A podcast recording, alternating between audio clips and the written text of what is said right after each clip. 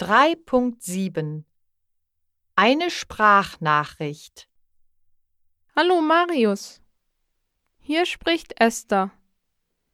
Ich organisiere eine Überraschungsparty für Lukas und brauche deine Hilfe.